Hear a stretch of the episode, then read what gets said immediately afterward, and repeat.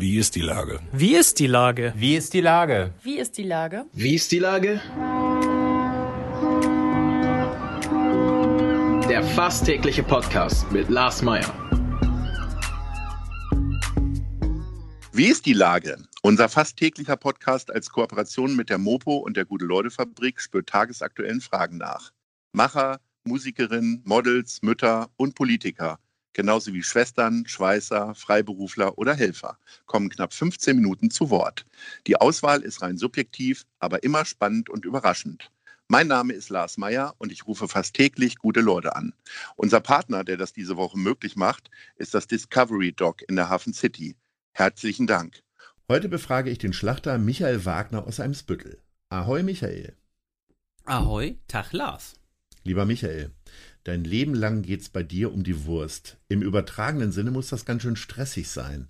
Was liebst du an deinem Job am meisten? Also eigentlich liebe ich an meinen Job am meisten, dass ich jeden Tag Fleisch essen kann, wenn ich es möchte. Das liebe ich wirklich. Aber du fängst jetzt hier gleich schon mit der großen Fleischkeule an. Ja, natürlich. Darum bin ich ja hier. Wie sieht denn dein Arbeitstag aus? Bei Bäckern weiß man ja immer, dass die irgendwie mitten in der Nacht, wenn andere nach Hause kommen, anfangen zu arbeiten. Ist das bei Schlachtern auch so? Naja, also aufstehen ist eigentlich jeden Tag 5 Uhr angesagt, ne? Dann, das ist ja nichts gegen, naja, gut, gegen Bäcker. Aber wenn du dann natürlich, äh, ich sag mal, durchziehst bis abends 19 Uhr, ohne Mittagspause, dann äh, wird es anstrengend. Ne? Also ihr habt noch Arbeitszeiten wie in den 80ern, ja, sozusagen. haben wir. Okay. Ähm, also 5 Uhr aufstehen? Ja. Und dann? Ja, dann gibt's Vollgas, ne? Ganzen was, Tag. Was sind so die ersten äh, Handgriffe? Fährst du denn erstmal irgendwo hin und holst also Fleisch der erste Handgriff ist wirklich jeden Tag aufschließen. Schließt Mhm. den Laden auf, gehst rein, ziehst dich an, machst dich fertig für die Arbeit und dann fängst du an, deinen Tagesablauf. Du guckst, was für Bestellungen reingekommen sind und dann wird das abgearbeitet. Mhm. Und ähm, wenn man das jetzt trotzdem noch mal ein bisschen äh, kleinteiliger aufteilt, gibt es so bestimmte Sachen, die du liebst? Also du hast ja, erstmal hast du ja keinen Kundenkontakt, ne? Du stehst ja eigentlich nie im Laden, Nee, ne? ich bin eigentlich mehr so im Hintergrund, schon immer im Hintergrund gewesen, habe da die Strippen gezogen, ob das nun der Einkauf ist von Fleisch oder der Bauernhof, das Betreuen der Tiere. Ähm, also wie gesagt, mich hast du vorne, siehst mich vorne relativ selten im Laden, obwohl ich jeden Tag da bin. Du kannst mich jeden Tag besuchen oder jeden Tag äh, mich antreffen im Geschäft. Aber bist du ein sympathischer, lustiger Typ? Warum, warum enthältst du denn den Kunden Mhm. dein, deine Persönlichkeit? Ich glaube, ich bin nicht so der Mensch, der dafür gemacht ist, ständig auf einem Punkt zu stehen. Ich brauche immer Bewegung, ich muss immer mit, ja, wie soll ich sagen? Aber du hast ja gut 20 Meter Theke da bei dir im Laden. Ja, gut. Aber ich meine, die Theke ist jetzt auch nicht mehr so viel besucht, wie sie das vor 30 oder 20 Jahren war. Hast du schon mal überlegt, alles hinzuschmeißen und irgendwas anderes zu machen? Ja, habe ich auch schon. Wo, worüber denkt man nach? So? Was, was könnte es dann sein? Naja, also generell ist es natürlich schwierig. Also ich bin ja nicht irgendwie nur ein Mensch, der das gelernt hat, weil er es musste. Ich habe das halt, ich mache es in vierter Generation und ich bin damit groß geworden. Das heißt, äh, alles, was ich mache oder äh, alles, was in meinem Lebensbereich existiert, existiert schon ewig. Also so lange, wie ich denken kann. Mhm. Und ähm, da was anderes zu machen, äh, fällt einem schwer. Also das komplett wegzustreichen aus dem Leben ist, glaube ich, gar nicht machbar. Also wenn, müsste man sich komplett neu strukturieren und überlegen, was ist angebracht. Also was ist generell angebracht für die Zukunft. Wie ist denn die Situation für Schlachtereien wie deine hier in Hamburg? Also ich komme ja aus einer niedersächsischen Kleinstadt, Stadthagen, da gibt es keinen Schlachter mehr. Mhm. Das heißt, die Leute müssen sich ihre Wurst bei Rewe oder sonst wen holen, wo dann häufig ja suggeriert wird, dass da auch irgendwie was frisch gemacht wird. Mhm. Aber ich glaube, es ist lange nicht so gut und intensiv wie bei jemandem wie bei dir. Ja. Es, es ist schon, äh, es ist sehr schwierig geworden. Also die Situation für die Metzger generell in Hamburg ist, glaube ich, sehr drastisch, äh, hat sich sehr drastisch verschlechtert. Das liegt äh, zumal natürlich, da, hängt damit zusammen, dass ähm, also ein Geschäft so zu betreiben, dass alles, so wie wir es zum Beispiel noch machen, handwerklich hergestellt wird, ist sehr kostenintensiv, sehr schwierig. Und das äh, zu verbinden oder den Kampf äh, aufzunehmen gegen, ich sag mal, die Großen, da weiß jeder, was damit gemeint ist, äh, ist eigentlich ein Kampf äh, David gegen Goliath, den du eigentlich nicht gewinnen kannst, wenn man ehrlich ist. Also ich meine damit, die Kosten, die ein kleiner Betrieb hat, der wirklich ehrlich alles herstellt, ähm, lügt sich, glaube ich, selber an, wenn er sagt, er kann existieren gegen etwas, was man nicht bekämpfen kann. Die Haushaltskosten für Lebensmittel sind in Deutschland erschreckend gering, im Gegenteil mhm. auch im europäischen Vergleich. Mhm. Ähm, was macht Politik da für Fehler? Oder warum ist, sind Lebensmittel, werden die nicht so bezahlt, wie sie eigentlich bezahlt werden müssen? Das ist ja nicht nur Fleisch, sondern natürlich auch viele andere landwirtschaftliche mhm. Erzeugnisse. Ja, generell Lebensmittel, ne? Und also ich, ich weiß ja, wie es ist. Äh, ich bin ja auch auf dem Land groß geworden und bei uns ist auch ringsrum alles weggestorben mittlerweile. Also wir hatten sehr viele Bauern, die von der Milchwirtschaft gelebt haben oder nur vom, vom äh, Produzieren äh, von, von äh, Mastrindern oder generell von Rindern, äh, freilaufenden Rindern. Und das ist alles, äh, ist alles verschwunden oder es ist dabei zu verschwinden, weil einfach das Geld dafür nicht bereitsteht oder beziehungsweise, äh, ich sag mal, schwierig ist zu generieren, also dass wirklich ein Bauer auch davon leben kann. Also man muss sich das mal vorstellen, wenn du jetzt Milchbauer bist, äh, du musst mindestens 200, 300 Rinder haben, um davon zu existieren, ohne groß Personal zu haben. Und man existiert nur davon und kann nicht richtig davon leben. Genau, ne? und dann kommt natürlich noch das dazu, dass du, ich sag mal, Freizeit so wie das, ich denke mal, ein normaler Stadtmensch kennt, mit Urlaub dann nehmen, wann man lustig ist oder äh, äh, man hat auf jeden Fall seinen Urlaubsanspruch, das fällt natürlich weg. Ne? Also du bist natürlich, äh, wenn du Tiere hast, kannst nicht mal irgendwo auf Malle äh, Party machen, äh, wochenlang oder eine Woche lang oder wie auch immer. Also ein Bauer oder ein Landwirt oder generell Menschen, die äh, in dem Lebensmittel, in der Lebensmittel, ähm, Community irgendwie tätig sind, die haben eigentlich immer zu tun. Die mhm. sind immer da. Die müssen immer tun, damit sie existieren können. Und äh, wenn du natürlich jetzt auch gerade zu diesen Zeiten da Einbrüche erfährst, dann wird das unwahrscheinlich hart.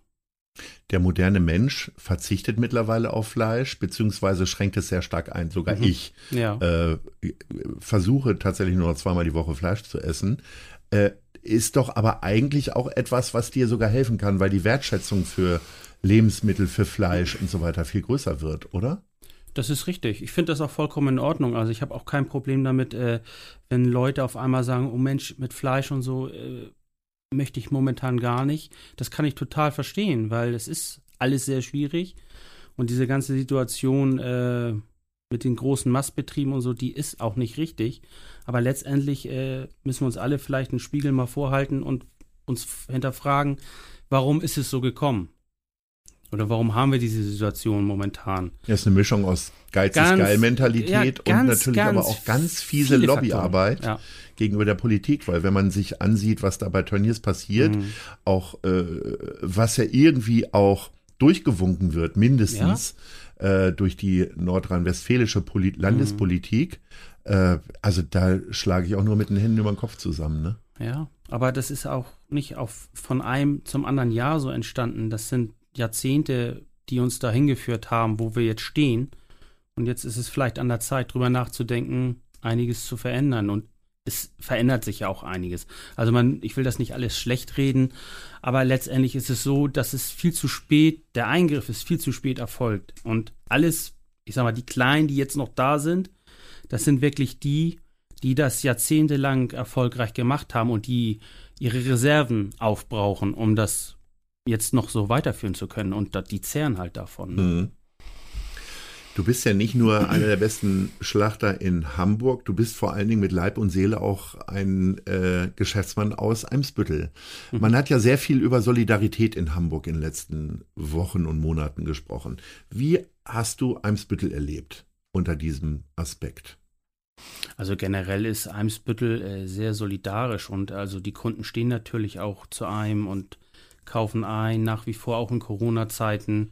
Äh, wir haben zwar unsere Öffnungszeiten äh, geändert, wir haben nur noch drei Tage in der Woche auf, von ursprünglich fünf, aber ähm, wir haben den gleichen Umsatz wie vorher auch. Also wir haben das nur ein bisschen kompensiert und äh, um halt auch unser Personal zu schonen, weil wir haben wirklich fünf Tage, ich sag mal, haben die Leute zehn, zwölf Stunden gearbeitet zum Teil, ne? Und das ist halt, macht, kann man einfach nicht mehr. Das geht einfach nicht mehr. Nur noch drei Tage auf bedeutet mhm. für dich aber nicht Füße hoch, sondern nö, nö. im gleichen Tempo weiter. Im Hintergrund läuft alles für mich, also für mich und meinen Vater oder meine Familie ganz normal weiter. Trotzdem gibt es ja Momente, wo du mal entspannen kannst. Äh, wie funktioniert das für dich? Ist also, das dann am Grill, so wie viele andere? ja, Oder äh, also kannst du, du auch du mal völlig du lachst, loslassen? Du lachst, aber Grillen, Grillen hasse ich. Ich hasse Grillen. Echt? Ich hasse wirklich Grillen. Ich, also ich weiß nicht, vielleicht habe ich da irgendwie auch, weil überall, wo du hinkommst, wird gegrillt, wenn Sommer ist und so. Äh, aber ich selber grillen, nee, das ist überhaupt nicht so meins. Ich, ich finde das toll, wenn die ihre, alle ihre, ihre Sachen da auf den Grill schmeißen und jeder brutzelt da sein Ding zusammen. Aber ich bin mehr so der Typ, der ein richtiges Essen auf dem Teller braucht. Also kochen oder machst du mal schön braten oder eine ganze Ente oder eine ganze Ofen, so, das ist so mein Ding. Also bevor ich anfange da mit Grill und hinterher diesen ganzen Krempel da den Rost wieder sauber kratzen und so, nee, ich, ich bin mehr so, ich brauche was, was ich richtig zack auf den Teller und dann kann ich reinhauen. Also kochen entspannt und was noch? Äh, ja, kochen entspannt.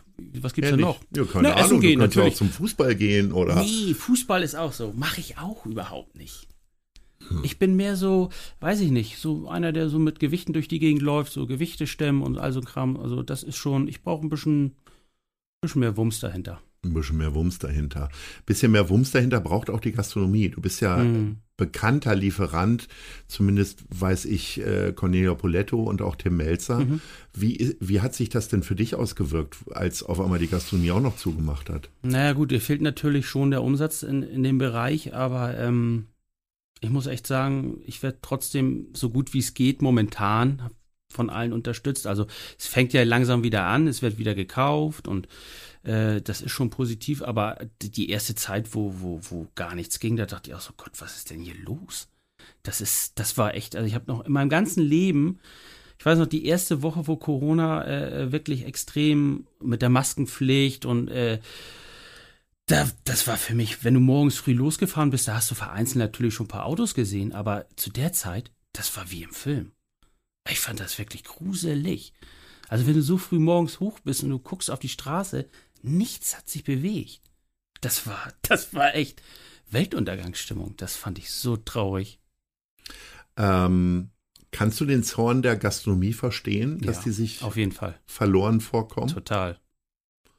Äh, wie fühlst du dich denn von der Hamburger Politik hier repräsentiert gerade? Oder fällst du am Ende durch alle Raster? Also Nein. viele haben ja Lob für den Kultursenator, den Finanzsenator und so weiter. Mhm. Äh, betrifft dich das auch irgendwie? Also ja, also weiß nicht. Ich bin jetzt aber auch nicht so der Politmensch, der sich äh, da total mit, äh, mit der Politik verschreibt. Ich gucke mir alles an, hab über ein Ohr für, aber wie soll ich sagen? Also ich fühle mich auf jeden Fall nicht irgendwie äh, ähm, vergessen, sagen wir es mal so. Mhm. Es, es, ist ja viel gemacht worden. Man, man ist ja, äh, man hat ja sehr viel gehört von der Politik, was alles entschieden worden ist. Und ähm, ja, wie soll ich sagen? Für mich war es okay. Alles, was, was gemacht worden ist, war okay. Das kann ich dazu sagen. Wo holst du deinen Optimismus her, auch wenn es jetzt die letzten Minuten nicht so klang, aber wo holst du Kraft und Optimismus her? Ja, letztendlich von meiner Familie, ne? Das äh, ist der Grund, warum ich jeden Morgen aufstehe. Ja. Hm. Dann sag doch noch mal was Positives. Was ist denn dein Verkaufsrenner eigentlich im Laden? Oder wo würdest du jetzt sagen, so das gibt es so Modeerscheinungen eigentlich nee. bei Wurst und Nein. Fleisch? Irgendwie? Ja, klar, es gibt, klar, du hast natürlich so diese ganzen US-Schnitte oder äh, also alles, was von drüben rüber schwappt, das behalten die Leute irgendwie komischerweise. Aber es kriegt ja nur einen anderen Namen eigentlich. Genau. Ne? Es ist, aber ist komisch. Also wenn bei uns jemand reinkommt, er möchte ein T-Bone Steak haben oder ein Flank Steak oder äh, äh irgendwas vom Chuck, äh, äh, das ist immer so ein bisschen komisch für mich, weil letztendlich gibt es die Sachen schon ewig und äh, es hat nur einen anderen, anderen Namen auf Deutsch, ne? So. Aber ähm, Und was wäre jetzt so der Renner gerade? Der Renner sind generell bei uns Würstchen, Bratwürste, weil da stellen wir sehr viele verschiedene Sorten her. Äh, aber auch alles andere. Fleisch, Aufschnitt. Ich meine, wir machen alles selber. Ihr müsst mal reingucken und dann müsst ihr für euch selbst entscheiden, was besser ist. Sehr gut. Und bei uns kannst du eine Scheibe kaufen. Eine Scheibe Wurst. Wenn du sagst, du brauchst jetzt nur zwei oder drei Scheiben für, für ein Brötchen zum Belegen, dann ist machen ja wir perfekt das. für Singles. Ja, generell. Für alle Menschen. Also ist nachhaltig, ne? Ja, Also du brauchst nicht so wie im Supermarkt gehst rein und musst dir da so eine 500 Gramm Box irgendwie rausholen. ja. Also man muss selber sich vielleicht mal einen Spiegel vorhalten und loslaufen und gucken und erfahren und ist ja auch interessant. Auf jeden Fall war dieses Gespräch auch interessant. Lieber Michi Wagner, Schlachter aus Eimsbüttel, nochmal kurz Werbung Ja. gemacht. Vielen, vielen Dank. Bis bald Vielen und Dank, Ahoi. Lars. Ahoi.